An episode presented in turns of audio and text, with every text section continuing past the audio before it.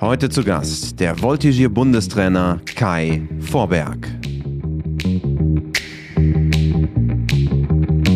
Als äh, 2002 die Entscheidung fiel, dass Aachen 2006 diese Weltmeisterschaft ausrichten wird, da war für mich klar, da will ich richtig performen und richtig abliefern.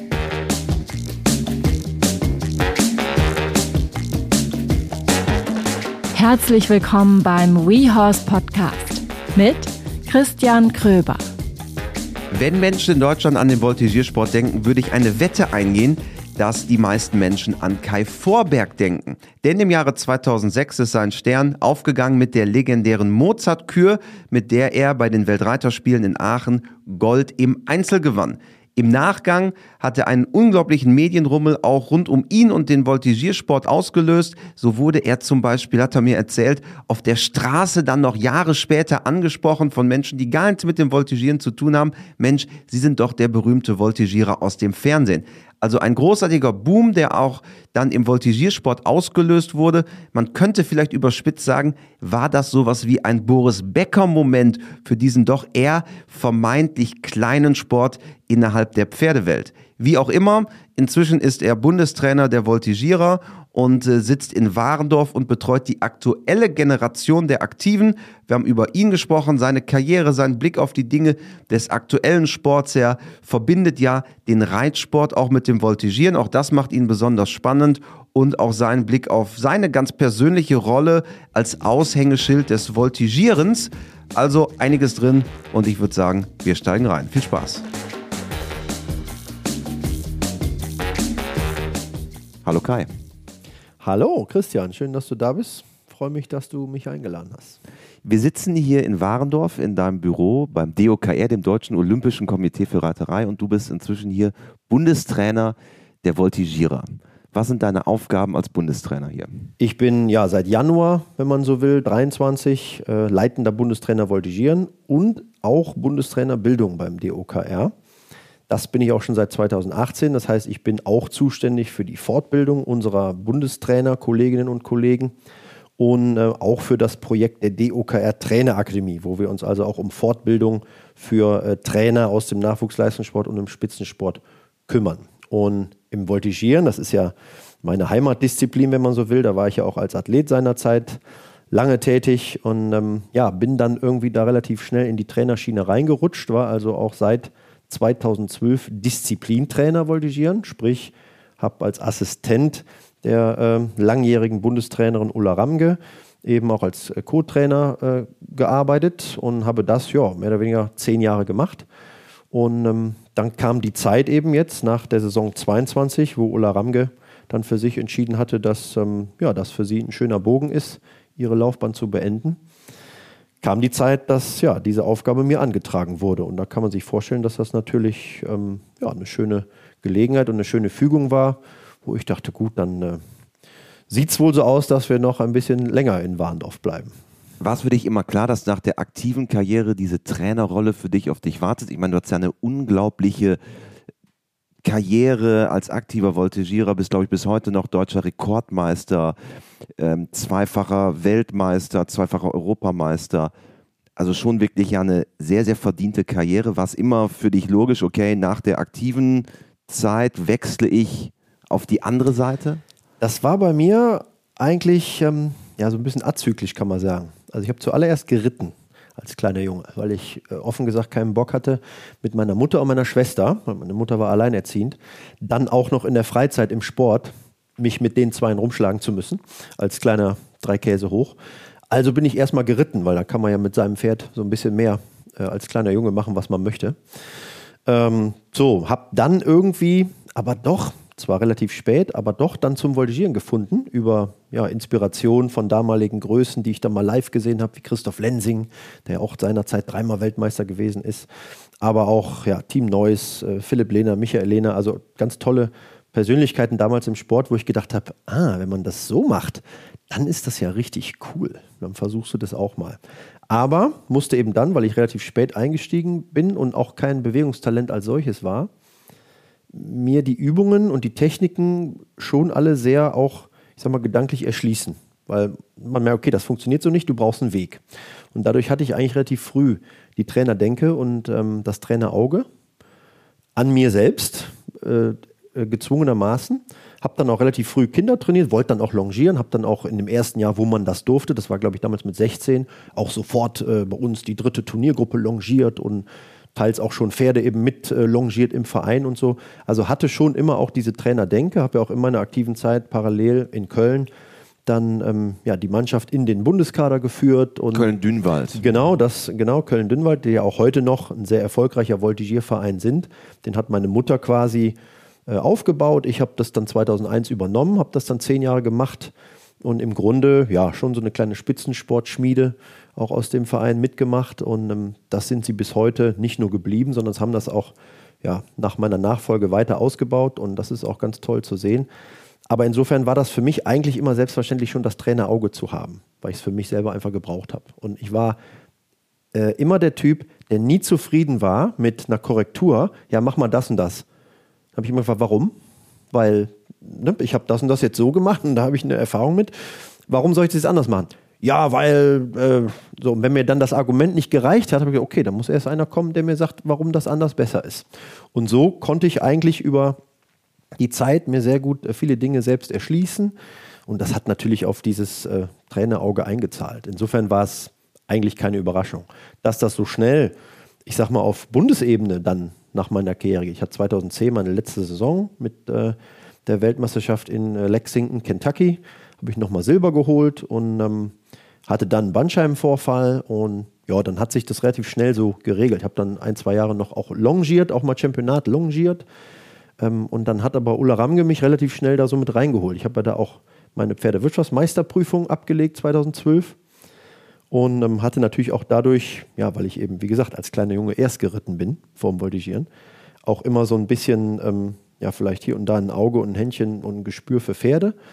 Ähm, und darüber mit dieser Meisterprüfung war das natürlich eine schöne Ergänzung, weil ich eben, glaube ich, schon über die Zeit einerseits Voltigierern helfen konnte, aber vor allem auch Voltigierern im Zusammenhang mit dem Pferd weiterhelfen konnte.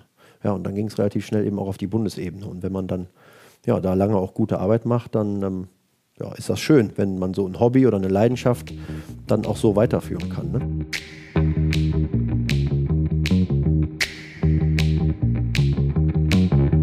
Werbung. Trinkmahlzeiten in Flaschenform. Es dreht sich mal wieder um unseren Partner, um Y-Food. Die Kollegen bieten vegetarische und in Teilen auch vegane Trinkmahlzeiten an. Das Ganze kommt in den Geschmacksrichtungen wie Schoko, Cold Brew Coffee, Vanille oder Happy Banane. Das Ganze ist total praktisch, wenn man viel unterwegs ist oder den ganzen Tag im Stall verbringt, denn man braucht es nicht kühlen. Exklusiv für alle WeHorse Podcast-Hörer gibt es weiterhin 10% Rabatt im Webshop unter yfood.de mit dem Code WeHorse-Podcast. Das ist yfood.de und der Code WeHorse Podcast. Viel Spaß!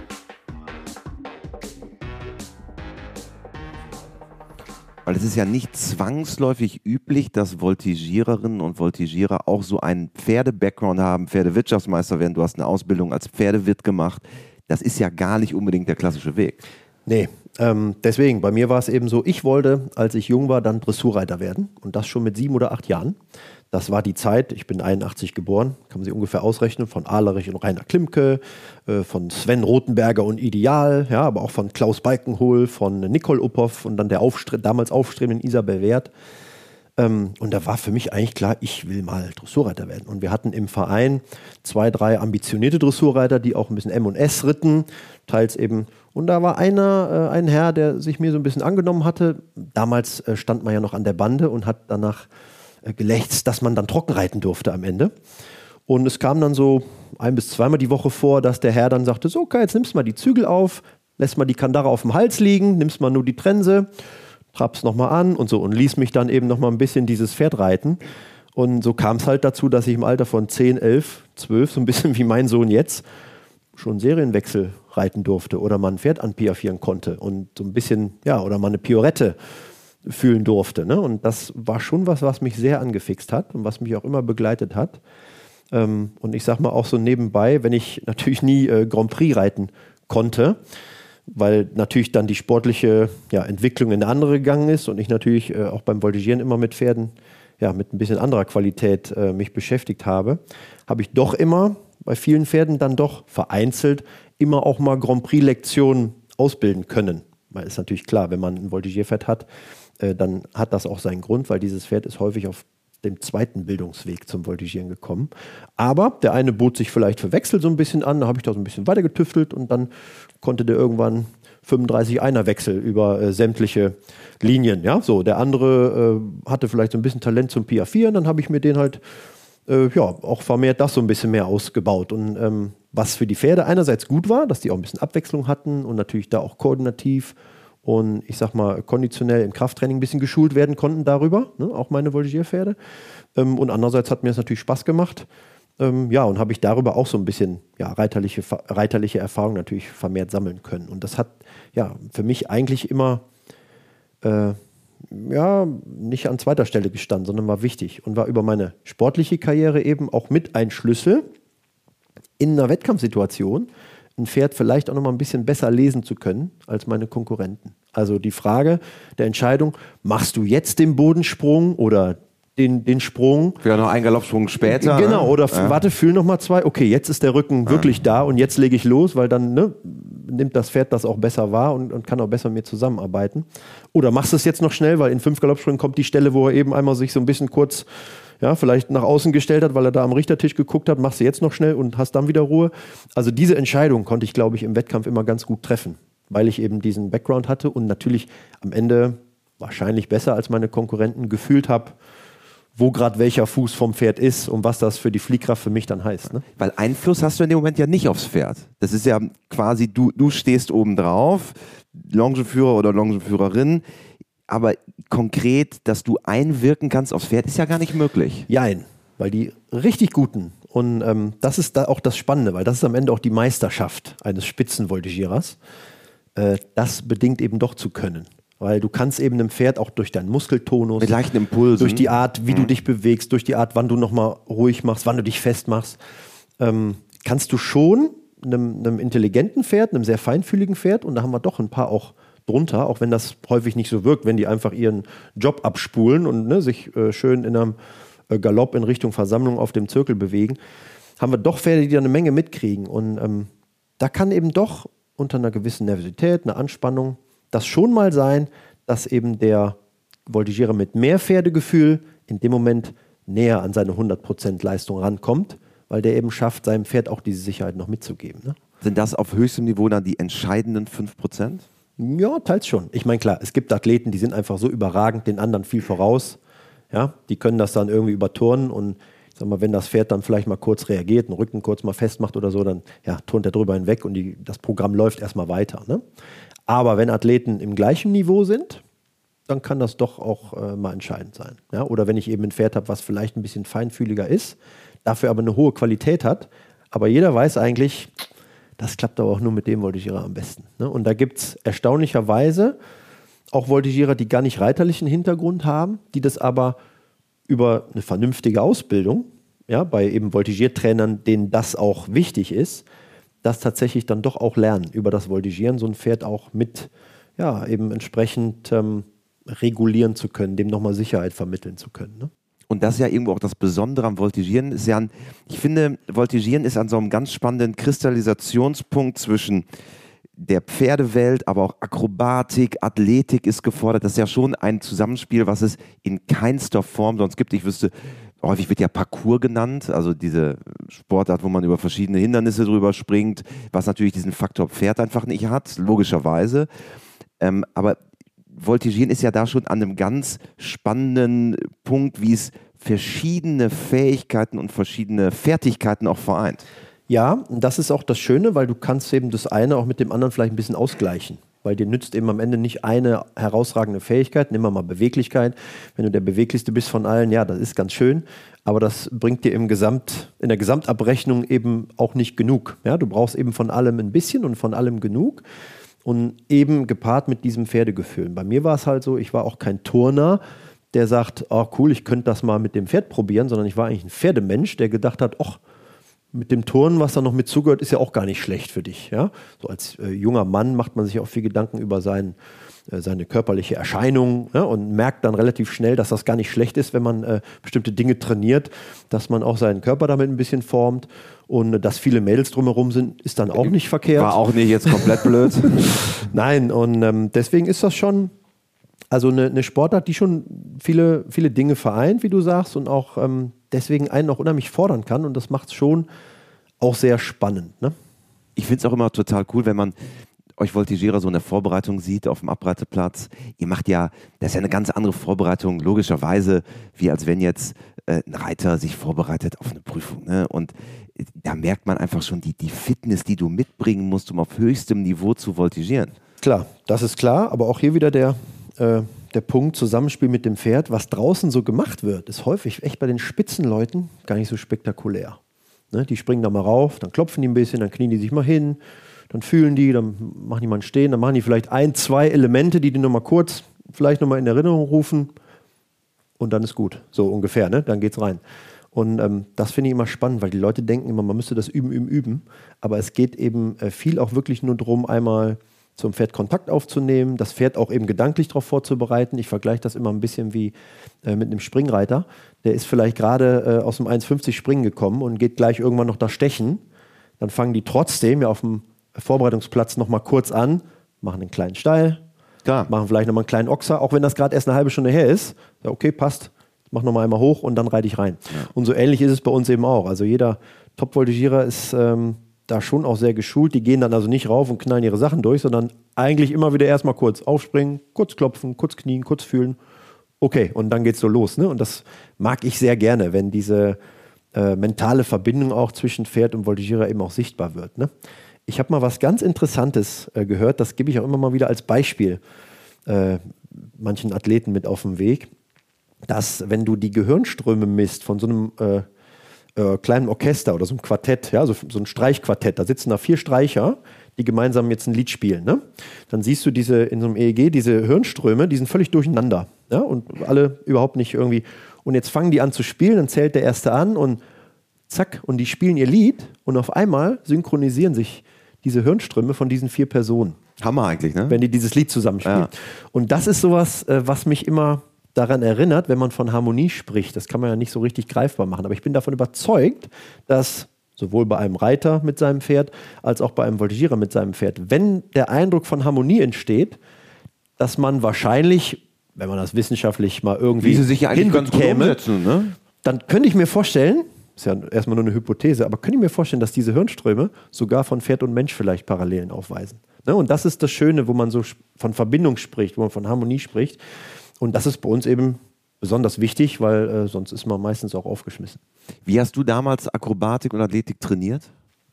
Gut, das äh, Training auf dem Pferd ist für einen Spitzenvoltigierer maximal 15 bis 20 Prozent der gesamten Umfänge, die man zu machen hat. Also natürlich brauchst du erstmal konditionelle Grundlagen, da gehört auch eine Grundlagenausdauer zu, ja, ein bisschen Laufen, äh, auch äh, Krafttraining für bestimmte Muskelgruppen, aber natürlich vor allem das Turnerische auf dem Boden, auf dem Holzpferd. Mittlerweile haben wir auch elektronische Holzpferde, die Galoppade simulieren, ja, die da auch Fliehkräfte simulieren, also wo man auch die Dinge natürlich noch besser vorbereiten kann. Aber das bringt alles nichts, wenn man diese körperlichen Grundlagen nicht hat. Ne? Und die kriege ich eben ganz normal durch äh, ja, auch relativ stumpfes Ganzkörper-Stabilisations- und Krafttraining.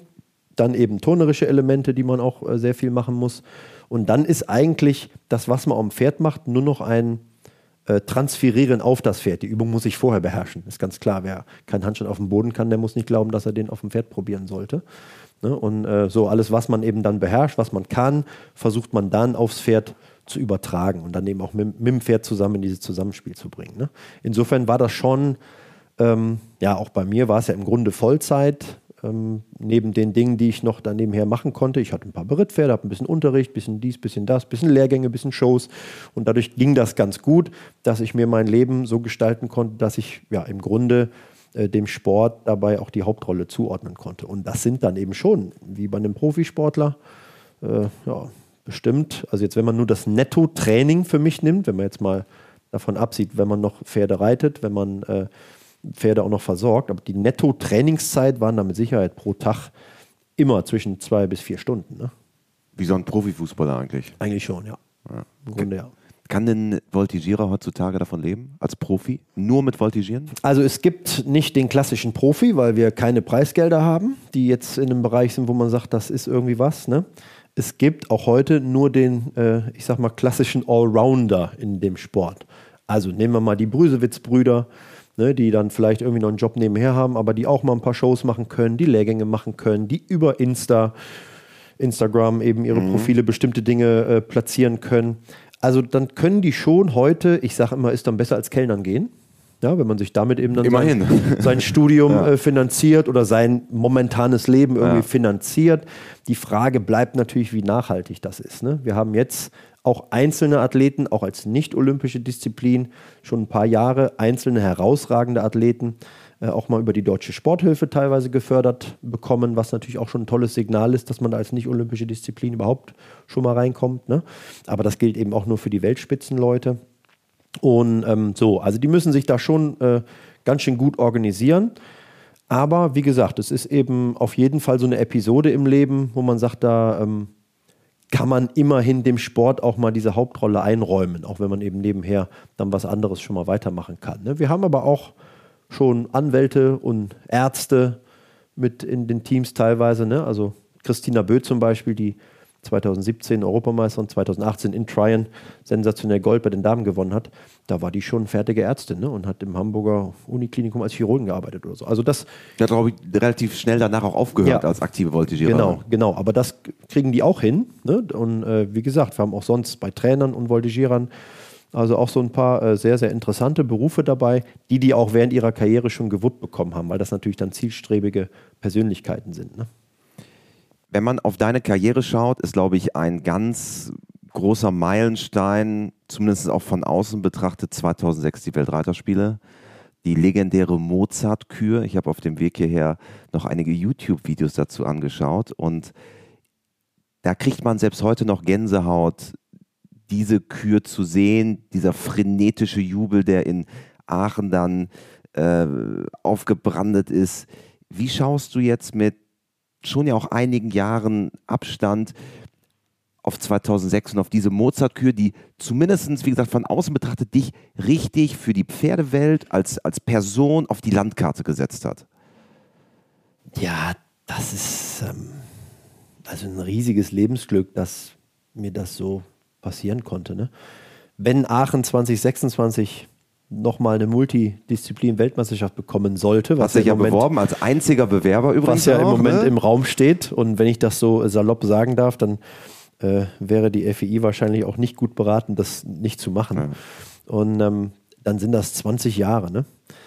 Ähm, da werde ich dann vielleicht noch als Bundestrainer äh, verantwortlich sein. Und ich bin bis heute, muss man leider sagen, auch immer noch der letzte Herren-Goldmedaillengewinner bei einer Weltmeisterschaft für Deutschland. Und äh, das ähm, ja, ist natürlich auch schon so ein kleiner Stachel, wo ich dachte, Mensch, das muss doch mal wieder gelingen. Aber für dich als Bundestrainer ein Stachel, aber als, als, für, für dich als kein ja, war, nee, doch, war aber für mich auch immer, ich war ja dann, wie gesagt, auch schnell Disziplintrainer und wollte eigentlich das immer auch wieder, dass, dass ja, wir eben den nächsten nach mir da eben hinbekommen. Das haben wir noch nicht geschafft. Ähm, insofern mal gucken, wann uns das gelingt. Aber ja, wie blicke ich darauf zurück? Ähm, das ist schon mit riesiger Dankbarkeit verbunden und ähm, auch eine, ja, sind ganz tolle Emotionen. Also damals muss ich ehrlich sagen, war das schon äh, sehr krass, weil das ging jetzt nicht so ganz so schnell, weil ich war 2004 zum ersten Mal Weltmeister. Ich wollte erst 2006 Weltmeister werden, muss man dazu sagen. Als äh, 2002 die Entscheidung fiel, dass Aachen 2006 diese Weltmeisterschaft ausrichten wird, da war für mich klar, da will ich richtig performen und richtig abliefern, weil ich hatte als 15-Jähriger meine erste Senioren-Europameisterschaft, wo ich als zweiter Ersatz noch so gerade reingerutscht bin, in Aachen 1997. Aber schon mit, mit 15 Jahren, ja. das ist ja schon exorbitant früh. Das, das war das erste Jahr, wo überhaupt ich Senior starten durfte. Damals gab es ja noch keinen Junior, andere Altersklassen. Und da hab, bin ich als zweiter Ersatzmann wirklich reingerutscht, weil die so nacheinander irgendwie ausgefallen sind und äh, ja gut, da muss er halt jetzt noch ran. So, ich hatte damals schon ein tolles Pferd mit Bernstein, den hat noch meine Mutter longiert, Brunhilde Vorberg in Aachen 97. Und da haben wir sensationell Silber gewonnen. Und da habe ich gedacht, das kann jetzt ruhig immer so weitergehen. Das ist cool. Habe mich dann im Verlauf, die nächsten 13 Jahre, tatsächlich auch jedes Jahr wieder geschafft, fürs deutsche Team zu qualifizieren. Aber in diesen ersten Jahren, ich äh, spreche immer bei mir so ein bisschen von zwei Karrieren, nämlich dann bis 2004, keine Goldmedaille geholt. War immer mal eine EM-Medaille dabei, nochmal Silber, nochmal Bronze. Aber ich wollte ja auch gerne mal Gold holen. Und irgendwie war das so ein Kindheitstraum. Ich gehöre also zu denen, die schon im elterlichen Keller ähm, auf irgendwelche äh, Gold-Schokoladentaler sich so eine Eins drauf gemalt haben, so ein Band durch, mir die umgehangen habe und Nationalhymne im, im, Keller angemacht und so. Also ich hatte schon wirklich diese Vision als Kind und habe gesagt, das, das will ich mal irgendwie schaffen. So, und dann ist es 2004 dazu gekommen. Das war natürlich schon sensationell irgendwie ne, und war toll. Und, ähm, aber eigentlich, wie gesagt, war das Ziel 2006. Jetzt wurde natürlich der Druck auch nicht kleiner, auch der Druck für mich selber nicht kleiner. Ähm, dass das dann da in Aachen 2006 so gelang, lag natürlich auch an ähm, A, meinem ja eigentlich immer Verlasspferd Picasso. Picasso RS von der Wintermühle, der ja, mich auch durch die großen Titel sehr lange äh, begleitet hat. Mit Kirsten Graf, meiner Longenführerin, die mir immer sämtlichen Raum eingeräumt hat in Trainings. Ähm, was also auch heißt, dass ich, ähm, ja, wenn man mal ein bisschen ausflippt oder mal lauter wird, weil was nicht klappt, ja, und sich Leute drumherum ein bisschen äh, ja, peinlich berührt den Kopf schütteln denken, mein Gott, was macht der schon wieder? Und äh, sie sagt, na ja, das ist schon okay, der braucht das so, dann wird es auch gut. und ähm, so, dann hat das so in, in Aachen 2006 äh, eben geklappt und das war nicht selbstverständlich und das war toll. Und das war auch irgendwie für mich ähm, ja, eine tolle Bestätigung. Und diesen Druck, von dem viele Leute sprechen, und damals auch so außenstehend gesagt, ja, boah, war das nicht krass und ne, eine Million Fernsehzuschauer und so und so. Und da habe ich so mehr oder weniger salopp gesagt, naja, ganz ehrlich, eigentlich ist mir egal, wie viel jetzt da zugucken, weil den größten Druck mache ich mir ja selber. Und das war so, ja, ne, blablabla, als wenn dir das egal wäre. Aber dieses äh, sich selber diese Aufgabe stellen, diesen Druck auferlegen, das war schon was, ähm, was für mich eine große Rolle gespielt hat. Und deswegen war das, also damals Hammer, dass ich das geschafft habe, aber auch irgendwie mh, etwas, was ich in der Zeit gar nicht so krass realisieren konnte und genießen konnte, wie groß das eigentlich jetzt ist. Ne? Dass ich dann der Vorzeigetyp war, sodass mir heute noch teilweise Menschen erzählen, nee, Voltigieren kannten wir nicht, aber Kai Vorberg kannten wir. Das ja. wussten wir alle. Wir kannten den reitenden Polizist, das war Klaus Balkenhol, und wir kannten den voltigierenden Mozart, das war der Vorberg. Und das kriege ich heute noch teilweise, diese. Ähm, Wurdest du angesprochen auf der ne? Straße damals? teilweise, weil über Aachen das ja dann groß wurde. Also mir schrieb dann zum Beispiel ein Schulfreund, ich habe 2001 Abi gemacht, das war dann fünf Jahre später. Und an dem äh, Abend, wo das passiert war, schrieb mir dann ein Schulfreund eine SMS, damals ja noch SMS. Ja, stimmt. Gab noch kein WhatsApp. genau. Und ähm, hey, geil, hab dich gerade auf der äh, Großbildleinwand am Hauptbahnhof Köln gesehen, in der Tagesschau. Hammer und so. Ja. Also so diese Geschichten. Und dann aber auch über Aachen, die es ja dann auch ins CIO aufgenommen haben. Vielleicht auch mit ein bisschen Zutun von meinen Leistungen. Ähm, dann auch, ähm, ja, kam das vor, wenn der Nationenpreis dann übertragen wurde, dass dann am Montag oder Dienstag in der Supermarktkasse dann auch mal eine Kassiererin, so in meinem Vorort, ne, wo man mal sowieso ab und zu öfter war, Köln-Dünnwald oder so, äh, dass dann auch mal so, oh ja, da war der Franzose aber ja auch stark diesmal, ne? Und so. und das war natürlich für mich schon ein neues Next Level, ne? Also das war schon, da habe ich gedacht, puh, das ist, das ist krass. Aber es kamen dann ja auch ganz viele Shows. Ich war also in diesem Winter, weiß ich nicht, bestimmt bei 20 Galaabenden irgendwie ne, eingeladen und immer und habe immer, ah, ich habe auch coole andere Sachen und so. Äh, nee, wir möchten schon gerne den Mozart sehen. Ah, okay, gut, machen wir nochmal den Mozart. Ne, also in der Zeit war das dann so, ey, ich bin jetzt nicht nur das, ich kann auch andere coole Dinge. Ne? Aber ähm, nein, habe aber sicherlich auch, glaube ich, so ein bisschen über diese Show, Galaabende auch äh, nochmal ein anderes Auge für Voltigieren da reinbringen können. Ne? Da ging ja dann auch überhaupt Top Show, Equitana, wo wir auch tolle Konzepte und coole Sachen gemacht haben, um eben auch zu zeigen, ey, Voltigieren kann auch richtig Spaß machen und richtig fetzen und auch mit guten Pferden eben präsentiert werden, ne? wo der Pferdebegeisterte eben auch daneben steht und sagt, oh, der galoppiert aber auch toll, oh, den könnte ich mir auch in der M-Dressur vorstellen. So, das war auch immer ein bisschen mein Anspruch. Ne? Und ähm, ja, deswegen war das eine ganz tolle Zeit, die ich, wie gesagt, damals so im Eifer des Gefechts als junger Mensch, wenn man aufsteigen will, wenn man aufstreben will, ne? immer weiter, dann Bereiterlehre danach eben angefangen und so. Ähm, war das cool, aber. Was er ja auch schnell wieder erden kann. Genau, und ähm, war das cool, aber ähm, sicherlich nicht so, dass ich das so ähm, zu schätzen äh, gewusst hätte, wie ich das heute weiß. Ne? Sag mal ein Beispiel dann hatten wir äh, hessischen Berufswettbewerb der hessischen Auszubildenden am Landgestüt Dillenburg.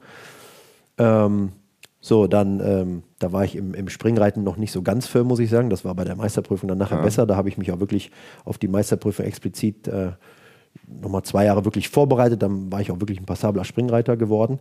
War in der Zeit der äh, Pferdewirt-Ausbildung noch nicht so also das war okay, aber manchmal passierte hast schon. Hast du auch in einem Dressurstall hast du die Lehre gemacht? Ja, ne, genau, da war das auch nicht so schlimm im Augenzwinkern, ja. wenn dann doch nochmal wieder ein äh, Sprung dazwischen war, äh, wo man sich dann doch mal ein bisschen verguckt hatte. Ne?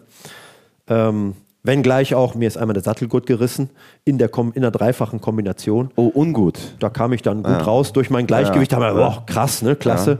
Das war dann wieder ganz gut. Aber bei diesem hessischen Berufswettbewerb kam es dann vor, dass, ähm, ja, war eine Distanz, die sollte eigentlich mit Vieren genommen werden. Ne? Ja, klar, das mache ich auch mit Vier. Ne? und war ein bisschen forsch und dann sagte äh, das Schulpferd halt in dem Moment, nee, den nehmen wir mal nicht mehr, relativ mhm. spät. Und ich bin dann halt vorne über und stand aber sofort daneben und bin halt sofort wieder raufgesprungen. Ja, ja und wieder. so, Als alter Voltigierer kennst ja. So, und da war ich ja auch noch fit ja. und aktiv und dann, boah, und ich habe mich so geärgert darüber, ne? weil diese reiterliche Fehlleistung mich so, äh, ja, so aufgeregt hat, ne? wie mir das passieren konnte. Und im Ergebnis hat er, boah, das war aber cool, ey. Der stand sofort auf den Füßen, ist wieder hoch. Und alle haben mich da abgefeiert. Ne? Und das war so ein Moment, wo ich dachte, nee, das gefällt mir jetzt gerade gar nicht, nur weil ne, ihr jetzt ja. irgendwie das witzig fandet. Ne? weil, ne? weil sie eben wussten, ja, ja, cool, wie der Voltigierer das da gemacht hat. Ne? Ähm, war anerkennt gemeint natürlich, ja. aber äh, fand ich in dem Moment für mich selber eher peinlich. Ne? Es gibt ja beim Tennis da sprechen zumindest viele immer von den Boris Becker-Effekt. Als Boris Becker das erste Mal Wimbledon gewonnen hat, haben auf einmal mehr Menschen angefangen, den Tennisschläger in Hand zu nehmen. Würdest du sagen, es gibt auch oder es gab den Kai Vorberg-Effekt, dass der Voltigiersport eine ganz andere Lobby, eine ganz andere Präsenz bekommen hat, auch durch 2006? Ich würde das nicht Kai Vorberg-Effekt nennen, ich würde das schon Aachen-Effekt nennen, weil diese Weltmeisterschaft einfach gigantisch war für die gesamte Disziplin. Das natürlich dann ein Einzelvoltigierer Gold gewinnt, ja, und ähm, das Team hat ja damals auch Gold gewonnen. Äh, da, bei Damen hat Megan Benjamin, der Amerikanerin, gewonnen. Insofern war das natürlich herausragend, weil ich war auch der Erste wieder seit Christoph Lensing, meinem Idol der Kindheit. Das war für mich auch ganz besonders. Und dann eben auch Weltreiterspiele. Das war ja früher auch nochmal eine normale Weltmeisterschaft, ist dann nochmal wieder was anderes als Weltreiterspiele durch das äh, größere Forum. Und ähm, da hatten wir eben auch äh, ja, seit 1990 äh, hatten wir gar keinen Weltreiterspielen Goldmedaillengewinner mehr beim Herren Einzel. Das war 90 in Stockholm Michael Lehner und dann war immer nur die andere Weltmeisterschaft, die Voltigier-Weltmeisterschaft, die gewonnen wurde. Insofern war das ähm, klar schon für mich auch sportlich herausragend, gigantisch, aber ich würde doch eher von einem Aachen-Effekt sprechen, weil Aachen natürlich ganz viele äh, Side-Effects irgendwie mit sich gebracht hat durch die mediale Aufmerksamkeit, die ja auch in Aachen natürlich einfach sowieso nochmal äh, besonders ist, weil es ja sowieso das jährlich stattfindende größte Sportevent ist und auch damals, äh, neben der Fußball-Weltmeisterschaft, ja. Ne, Im die, selben Jahr damals. Im selben Jahr die größte äh, äh, Sportveranstaltung auch gewesen ist Deutschlands. Deswegen würde ich da definitiv eher von einem, von einem Aachen-Effekt sprechen, aber ist natürlich dann auch gut, wenn es eine Person gibt, die so ein bisschen auf dieser Welle surfen kann und das dann auch so vielleicht äh, bedient, dass äh, ja, das für Leute dann interessant ist. Ne? Und das ist mir wahrscheinlich gut gelungen, ne? das dann auch ja, in dem Moment gut zusammenzubringen über diese Zeit. Ich habe aber auch in der Zeit und danach, äh, wir kennen uns ja auch über die Equitana ein bisschen, auch immer das Gefühl gehabt, dass du eigentlich einer bist und warst ja auch ein bisschen mehr wollte als nur der der Voltigierer zu sein. Du hast dann bei der äh, Hop Top Show mitgemacht, äh, warst wie ich finde, einer der Stars der Hop-Top-Show mit so einem coolen Hawaii-Bild, was ihr damals gemacht habt. Und es war aber schon immer irgendwie, naja, du siehst dich auch als Personenmarke, du siehst dich auch als Botschafter des Sports. Ist das eine richtige Beobachtung? Ja, also damals sicherlich, weil es ja auch, ich sag mal, in der Selbstständigkeit und ne, mit den Dingen, in denen man sich dann bewegt, dann auch wichtig ist. Es hat sich vielleicht so ein bisschen verschoben, seit ich eben dann ja 2012 äh, beim DOKR hier in Warndorf dann auch äh, angefangen habe ne, mit meiner Tätigkeit. Da ist man vielleicht ja als Einzelperson nicht mehr so im Vordergrund, wenn man eben dann auch eine Verbandsfunktion hat und auch den Verband repräsentiert. Ne? Aber damals war das sicherlich so auf dem Weg. Ich sag mal, wenn ich nicht in Warndorf hängen geblieben wäre, hätte ich vermutlich jetzt auch einen äh, größeren Instagram-Account und äh, müsste auch mein, mein Facebook noch weiter bedienen und hätte wahrscheinlich eine, Kannst noch anfangen. TikTok hätte, jetzt. hätte wahrscheinlich genau ein YouTube-Konto und auch jetzt äh, in TikTok eine größere äh, Follower-Gemeinde. Das bestimmt. Ähm, das relativiert natürlich so ein bisschen, wenn man dann, ich sage jetzt mal in Anführungszeichen, auf die Funktionärsebene geht, weil ich finde, auch wenn man das richtig macht, ist man als Funktionär ja nie nur Privat- oder Einzelperson. Ne? Deswegen hat sich das dann ein bisschen verschoben und auch als Trainer habe ich mich eben nie, ähm, ja, wollte ich mich auch nie so vor die aktuellen Athleten dann schieben, weil das hätte ich als Athlet nicht gewollt. Ähm, und deswegen habe ich mich da auch versucht, so ein bisschen dran zu halten. Jetzt ist es ja auch seit der Generation, die letzten zehn Jahre, so dass zum Beispiel die Brüsewitz-Brüder, also Viktor Brüsewitz, Janik Heiland, Thomas Brüsewitz, das so ein bisschen auch äh, ne, über ihre Instagram-Kanäle gepusht haben und da auch so ein bisschen mehr eine neue Öffentlichkeit, auch eine jüngere Öffentlichkeit erreichen. Äh, aber, das war mir immer ganz wichtig, was du auch so angeschnitten hast, in der Pferdeszene diese Anerkennung auch eben für den Voltigiersport weiter auszubauen. Und ich glaube, das ist mir schon gelungen, weil ja, ich schon auch dann ernst genommen wurde und ich sag mal, wenn auf irgendwelchen Turnieren, wo Weltcup-Stationen waren oder wo wir Show gemacht haben, ja, oder heute noch ähm, auf den Abreiteplätzen, wenn ich da mal zwischendurch ein Pferd mitreite, dann fällt das nicht unbedingt auf zwischen den Springreiterkollegen. Ja, wenn man da so, und das ist, glaube ich, schon was, was auch mit einer gewissen Anerkennung zu tun hat, dass eben auch die äh, immer gesagt haben, nö, nö, der kann ja auch richtig reiten. Das ist ja, das war auch in der Sportfördergruppe damals so mit ähm, den Jungs, die dann zu der Zeit in meiner Generation eben die äh, ja auch ja teils Aushängeschilder der jüngeren Altersklassen im Springreiten waren, die haben immer gesagt, nee, du, du bist sogar, du kannst ja auch richtig reiten. Das war dann schon immer so ein, ähm, ja, vielleicht so eine kleine Brücke, die ich da auch dem, dem Sport vielleicht gegeben habe. Ne? Und das war auch was, wo ich äh, im Nachhinein auch relativ stolz drauf bin. Also auch meine, ja, meine Ausbildung, ne, dass ich das auch auf beruflichem Wege noch ein bisschen auf bessere Füße stellen konnte, ähm, dass ich, weil Klar, ich bin immer geritten und hatte da immer viel Spaß dran, aber muss man ja auch sagen, als junger Mensch und als heranwachsender Mensch ähm, macht man auch echt noch äh, viel schlecht. Ne? Also gerade reiterlich, sich mal wirklich in ein Pferd reinzufühlen. Und dann ist schön, dass man vielleicht als 20-Jähriger schon Einerwechsel reiten und sogar ausbilden kann. Aber ähm, da ist man auf dem reiterlichen Weg, wie man wirklich ein Pferd reell gymnastiziert und wie man wirklich darauf schaut, dass ein Pferd sich wertvoll weiterentwickelt, in Gang und Haltung verbessert. Da ist man als junger Mensch auch noch ein äh, bisschen weiter von entfernt. Ne? Und das ist das Schöne, diesen Lernprozess da weiter zu gehen. Und da, glaube ich, kann ich schon für mich sagen, habe ich auch in den äh, letzten Jahren immer noch mal immer weiter, immer wieder dazugelernt, ne? sowohl äh, in der reiterlichen Arbeit, als auch im Umgang ne, mit dem Pferd als Gesamtes. Und ähm, da bin ich schon auch ein bisschen stolz drauf, dass mir das, glaube ich, gelungen ist, das Voltigieren da so ein bisschen ja auch ernsthafter, einen ernsthafteren Anstrich zu geben. Ne? Und auch für eine gewisse Akzeptanz, vielleicht eine gewisse Mehrakzeptanz auch unter Pferdeleuten zu sorgen. Wurdest du dann damals auch angesprochen, kam dann irgendwie auf dem Abreiteplatz, hast du in dem Ludger Beerbaum geritten und dann sagte, hey Kai, mega Gratulation. Also ist das wirklich auf dem ganz hohen Niveau dann auch so, dass auf einmal in Anführungsstrichen du dazu zähltest? Ja, schon. Also ein bisschen war das so. Und ähm, also damals, ja, ähm, weil die das auch teils mitbekommen haben. Also du sprichst gerade Ludger an, der ist ja damals äh, in Aachen, glaube ich, Sechster geworden mit äh, Espoir, dem, dem Fuchs. Genau. Äh, ich sag mal, in dem Moment, wo der, ich glaube, es war eine Rechtswendung, im Kreuzgalopp durch die Wendung kam und man so, ach, scheiße, kommt jetzt der Fehler. Und der Fehler kam und wo klar war, dass Ludger nicht in dem Pferdewechselfinale ist, ähm, da habe ich mich erhoben auf der Tribüne und gesagt, komm, wir können gehen. Die WM ist vorbei. Aber es war ja dann trotzdem noch äh, am Ende eine, eine, sehr gute Platzierung. Ja. Ich, ich glaube, Fünfter oder Sechster ist er geworden. Ja. Also war auf jeden Fall ganz knapp aus diesem Pferdewechselfinale raus, was es ja damals noch gab. Und ähm, ja, er ist mir aber auch äh, ja, in den Gängen nochmal äh, über den Weg gelaufen. Ich glaube, im Nationenpreis hat er, glaube ich, äh, dann auch richtig was beigetragen mit einer tollen, ja. äh, mit einer tollen Nullrunde.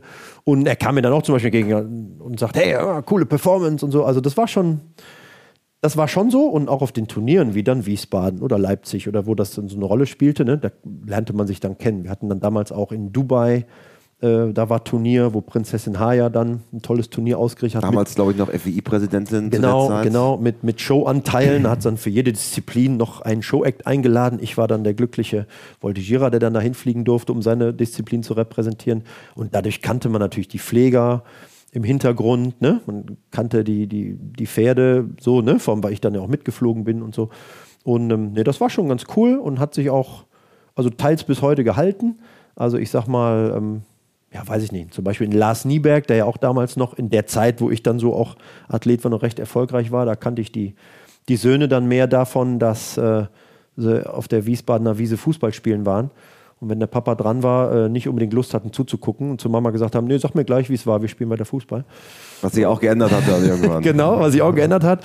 Und wie ja eben dadurch auch zum Beispiel Gerrit Nieberg, der auch mal hier in, äh, in Warndorf eine Zeit lang gewesen ist, ja, ist dann da auch irgendwie auch so ein Kontakt ne, entstanden. Und wie gesagt, weil ich Lars irgendwie auch von früher dann noch so ein bisschen kannte. Ähm, so, und das sind so Sachen, das ist schon cool und auch schön, dass man dann immer wieder Berührungspunkte hat. Auch zum Beispiel mal, ähm, ja, dass Monika Teodorescu dann mal ein selbstgezogenes Pferd hatte. Äh, ja, was ne, dressurmäßig dann auch nicht so ähm, das letzte Talent hatte, was sich dann als Voltigierpferd bewährt hat.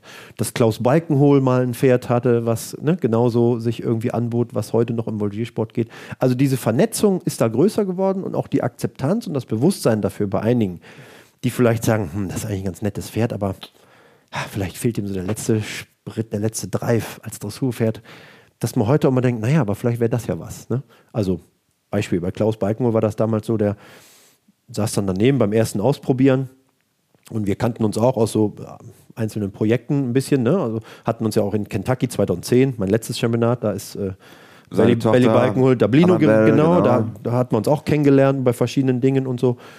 Und dann saß der so daneben und bei dem ersten Ausprobieren von dem Pferd, die ersten Voltigierversuche so zum Antesten und hat nachher gesagt, ja, das ist ja toll. Da hat das Pferd ja viel mehr Spaß dran. Das ist ja genau das Richtige. Super. Ja, und so. Also solche Dinge sind dann, glaube ich, schon auch ein Stück weit, ja, der Tatsache geschuldet, dass ich da vielleicht für eine gewisse Akzeptanz zu beigetragen habe. Ne? Dass es eben mittlerweile auch eine ernstzunehmende Sportart ist, wo eben ohne Pferdeverstand äh, es auch nicht bis in die Spitze geht. Ne? Was macht ein gutes Voltigierpferd aus? Qualität immer mehr, auch heutzutage. Also die Galoppade muss schon eine, einen gewissen grundsätzlichen Anspruch haben. Und dann haben wir ja auch die Pferdenote, die zu 25 Prozent ins Endergebnis reingeht. Was also bedeutet, wenn mein Konkurrent einen Punkt in der Pferdenote mehr hat, habe ich schon 0,25 mehr als der, bevor ich überhaupt draufgehe. Wenn wir jetzt, ne? aber wenn sie dann gleich voltigieren, macht das Pferd auch den Unterschied. Ähm, ja, man kann sich das so ein bisschen vorstellen wie, in welcher Dressurprüfung könnte ich mir den jetzt vorstellen? Ne? Und dann haben wir Pferde, die natürlich einen guten Job machen, wo man sagt, hey, super, der äh, geht wie an der Schnur gezogen, der ist ausbalanciert, der geht auf dem Zirkel. Aber wo ich eben sagen würde, so vom, ähm, vom reiterlichen Niveau, wenn man die Skala der Ausbildung zugrunde legen, würde ich dieses Pferd doch eher in der A-Dressur so galoppieren sehen. Also sagen wir mal, er geht gerade am Zügel, ne? Takt, losgelassene Anlehnung, ein bisschen da, ne? Äh, Schwung, ja, erkennbar, ne? so. Beginnende gerade Richtung, hm, vielleicht aber würde man eher doch in der A- oder L-Dressur verorten, dann ist dieses Pferd eben notenmäßig auch ein bisschen tiefer einzuordnen, aber kann durchaus ein ordentliches Voltigierpferd sein. Ne? Aber das ist eben heutzutage anders, sage ich mal. Es hat sich in den letzten 10, 12 Jahren doch sehr dahin entwickelt, ähm, dass man sagt, nee, je nachdem, wie der sich zeigt und wenn man eben auch im Spitzenbereich immer mal wieder auch Pferde drunter sind, wo man sagt, jo, also so wie der sich hier zeigt, wie der hier rumgaloppiert, kann ich mir den jetzt auch bei der Grußaufstellung im Galopp auf der Mittellinie in der M- oder sogar S-Dressur vorstellen. Ne? Von der Grundqualität des Pferdes her und von der Qualität der Anlehnung. Ähm, gut, mit Versammlung ist ja immer so eine äh, fachliche Frage. Geht das an der Longe, geht das nicht? Wir sagen immer, aber in Richtung Versammlung sollte schon gehen. Ja, so man kann ja. Äh, die wirken aber sehr versammelt, die. Man die, kann die diskutieren, man, man, kann aus reiterlicher Sicht darüber diskutieren, weil die Gewichtshilfe eben fehlt. Ja. ja. ist das überhaupt dann per Definition Versammlung? Aber ich sage, wir sagen doch schon, also in Richtung Versammlung. Ne? Und äh, das ist auch das, was mittlerweile äh, sich schon gezeigt hat, dass hier und da wie gesagt, nicht jedes Pferd hängt ja auch mit der Grundqualität des Pferdes zusammen, A, die Grundgaloppade, aber eben vor allem auch mit der Qualität, wie das Pferd zu Hause unterm Sattel gearbeitet wird. Denn auch ein gutes Voltigierpferd mache ich unterm Sattel. Weil vom Voltigieren wird es in Gang und Haltung nicht unbedingt besser. Ich kann es in Gang und Haltung erhalten. Aber das, was er an Balance braucht, das, was er an Muskulatur braucht, das, was er an Koordination für seinen gesamten Rumpf, ja, für seine Körperlinie, für seine Oberlinie braucht, das kann ich ihm eben nur unterm Sattel angedeihen. Wer macht das in der Regel? Also es gibt ja genügend Voltigiervereine. Ist das dann individuell? Schaut man, wer passt dazu? Weil ja nicht alle sind ja so wie du ausgebildet. Ja, und das ist auch ein Thema, was immer noch äh, in dem Sport sich aus meiner Sicht auch noch verbessern muss, wo wir aber immerhin schon mal auf dem Weg sind, dass eben dann äh, bestimmte Reiter eben unterstützen, die das eben dann gut genommen haben. Und man muss auch ein bisschen aufpassen, muss nicht immer der äh, äh, ambitionierte Dressurreiter sein, der sagt, boah, ich ne, reite jetzt richtig was rein, sondern es muss häufig eher der sein, der sagt, ich arbeite dem wirklich jetzt mal reell über den Rücken und schaue erstmal, dass der sich lang und tief wirklich reell fallen lässt, um von da heraus, aus einem gedehnten Hals, aus einer gedehnten Oberlinie, sich dann eben vernünftig wieder reell zu schließen, ne, Schritt für Schritt. Also man kann da auch wie immer in der Ausbildung keine Schritte überspringen. Ähm, das läuft in der Praxis aber dann so, dass die entweder eben Reiter haben oder gefühlvolle Reiter im Stall oder eine Reitbeteiligung, die ne, vielleicht das ganz passabel macht, wo das für das Pferd ganz gut individuell passt. Ne? Aber ohne das geht es nicht. Und auch auf dem Turnier ist es mittlerweile so, es gab es vor 20 Jahren auch nicht, dass immer eine Fläche freigehalten sein muss zum Reiten für die Pferde. Ja? Man gesagt, wie, da gab es einen Longierzirkel. Wie, die, wie die wollen reiten. Ne? So, das kam dann irgendwann auch in meiner, also wie, wie, wie jetzt reiten und so.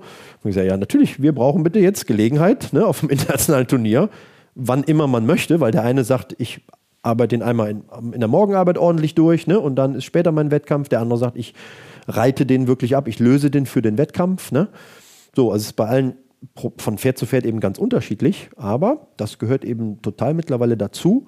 Und ähm, so, ich sag mal, wenn ich so in meinen Bundeskader schaue, dann ist das prozentual schon auf einem deutlichen Weg der Besserung. Das, wie gesagt, sind nicht alle äh, top ambitionierte Dressurreiter, aber eben doch einige drunter, wo ich sage, jo, die arbeiten das Pferd auch wertvoll, ja, die können dem eben eine gute Grundlage erstmal geben, mit der sie dann an der Longe eben weiterarbeiten können. Ne? International ist das Bewusstsein dafür noch nicht vielleicht noch nicht so flächendeckend da, aber äh, das kommt auch und das muss auch kommen aus meiner Sicht, weil, ähm, wie gesagt, das ist meine Meinung, ohne das, also das, die reiterliche Grundlagenarbeit richtig gemacht, ist für das Voltigierfeld eben die Athletikarbeit. Also ohne einen vernünftigen Außengalopp ausbalancieren zu können. Auch mal, ich sag mal, äh, in einer etwas engeren Wendung in Konterstellung. Ja, muss ich nicht meinen, dass ein Pferd sich dann im Handgalopp gerade gerichtet in korrekter Stellung ausbalanciert bewegen kann. Ne? Weil es muss eben seinen Körper immer wieder auch dabei ins Gleichgewicht bringen. Und sogar vermehrt im Vergleich zu einem Reitpferd eigentlich besser dieses Gleichgewicht immer wieder finden und herstellen. Ne? Wie wichtig ist der Longenführer eigentlich? Oder die Longenführerin?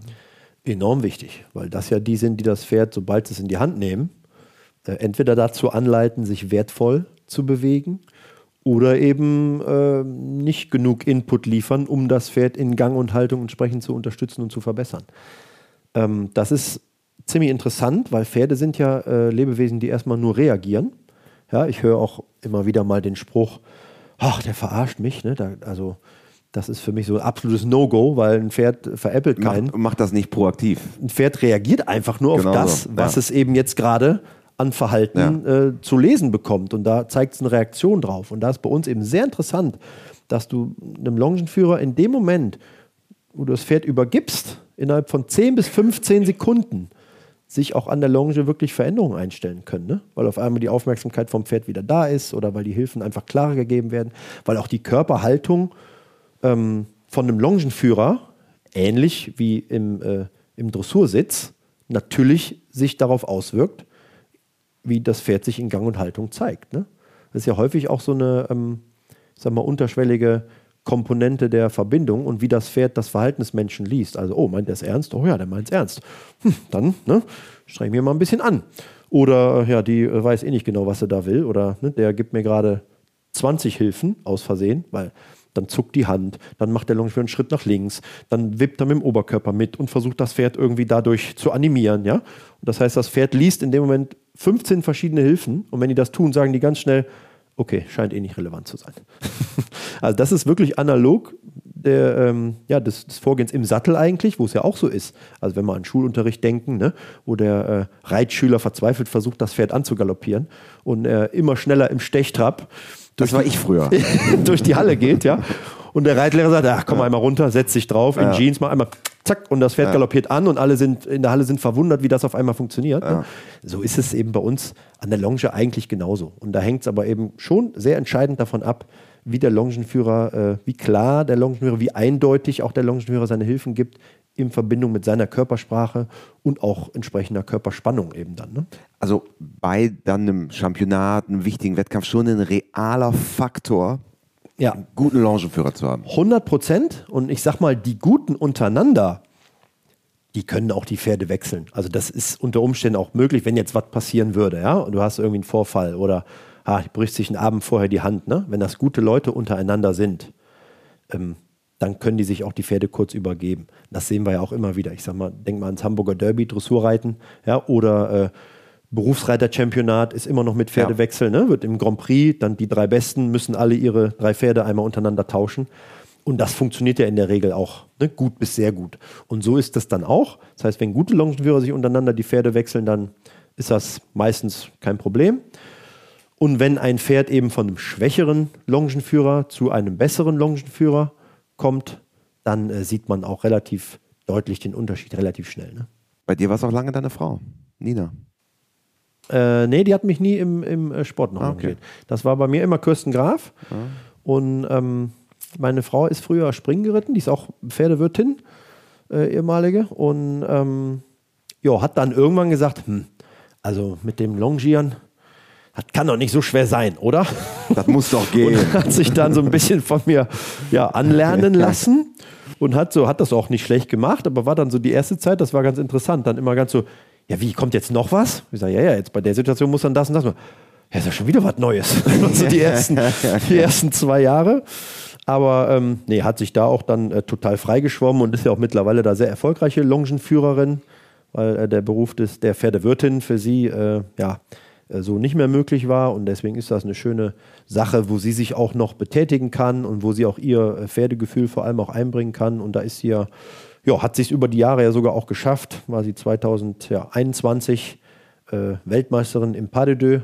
Mit Humphrey Bogart OLD hat sie damals äh, ja, Johannes Kai und Janika Derks zum Weltmeister longiert und ist da jetzt auch, ich sag mal, im Championatszirkus auch immer mit irgendwie drunter und dabei. Ne?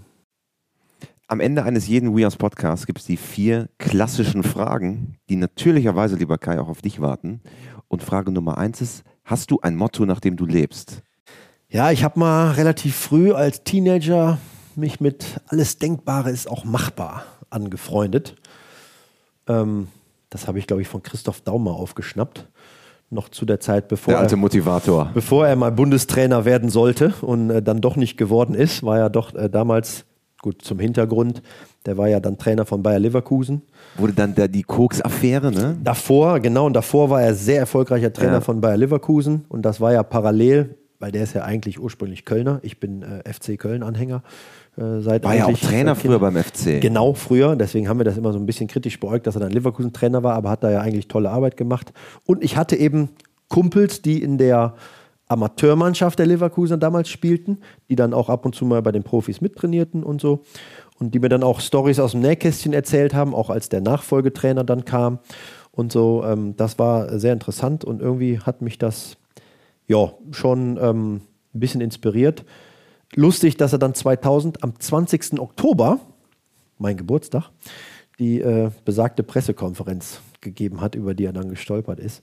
Aber irgendwie dieser Spruch, alles Denkbare ist auch machbar. Ich weiß gar nicht, ob er nicht ursprünglich von Albert Einstein ist und er den nur übernommen hat.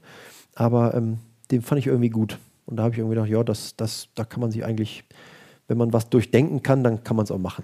Das andere Zitat von äh, Christoph Daum, das auch sehr berühmt ist, was allerdings nicht unbedingt, äh, das eher berühmt berüchtigt ist, ich gebe Ihnen mein Ehrenwort. Ja, ja, klar. Und das hat das, er dann nur nicht lange halten können. nee, nee das, äh, deswegen war das auch nicht. Nee, also die Person Christoph Daum ist ja auch hinlänglich bekannt, dass der ganz viele äh, Auf- und Abs gehabt hat. Aber wie gesagt, das habe ich damals so äh, aufgeschnappt und ja auch als ambitionierter Trainer so ein bisschen sein, sein Habitus und wie er aufgetreten ist und so.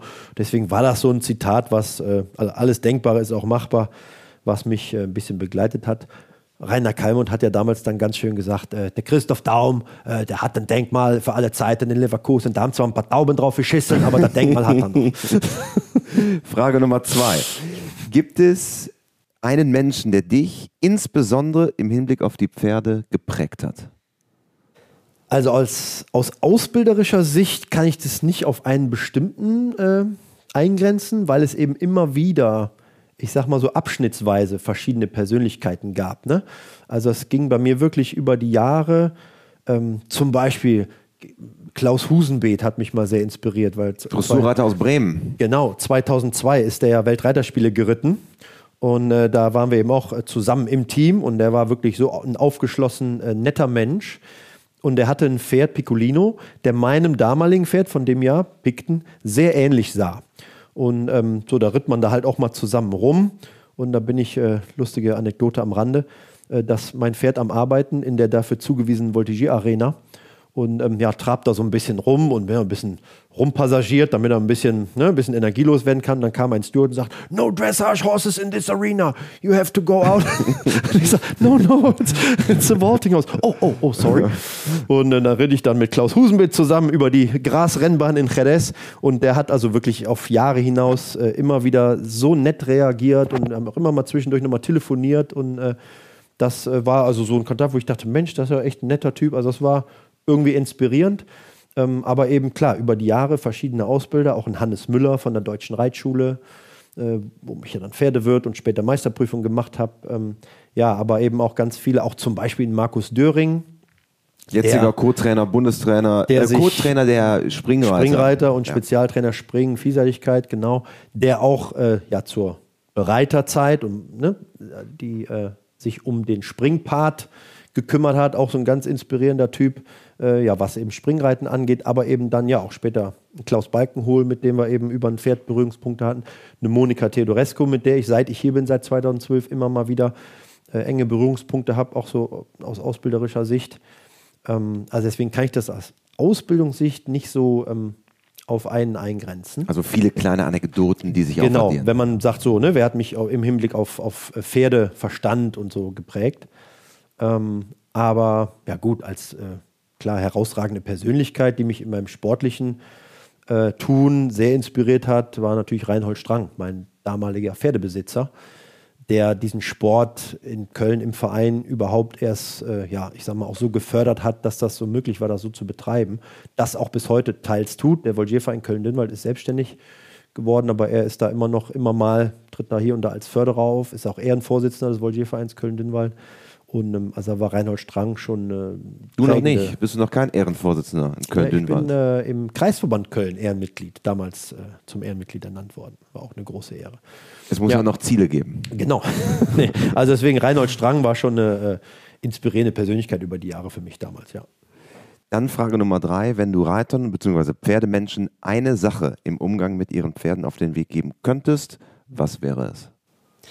Versucht die Pferde zu verstehen, lest sie, weil Pferde sagen unter Umständen so viele Dinge, äh, ohne dass die Besitzer oder Halter das manchmal wahrnehmen. Also sei es ein Sattel, der vielleicht nicht passt, sei es vielleicht in der Fütterung was, was man eigentlich optimieren muss.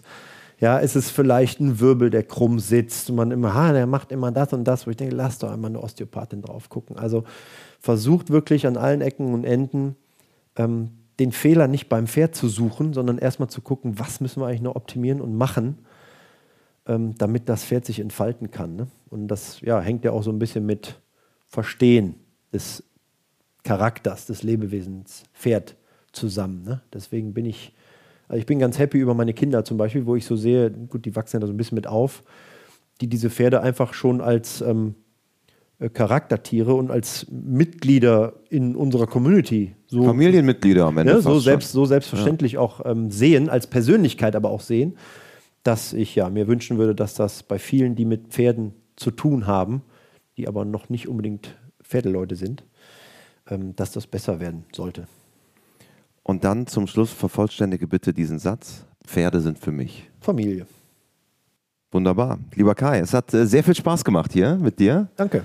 Und äh, wir wünschen dir natürlich weiterhin viel Fortune als Bundestrainer. Danke. Für die anstehenden Aufgaben und ja, schön, dass du dabei warst.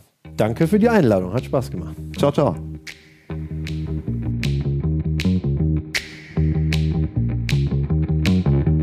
Dieser Podcast wurde vorbereitet von Juliane Tränkler, produziert von Mara Landwehr. Mein Name ist Christian Kröber und wenn ihr mögt, sehen wir uns wieder bzw. hören wir uns wieder bei der nächsten Folge des WeHorse Podcasts.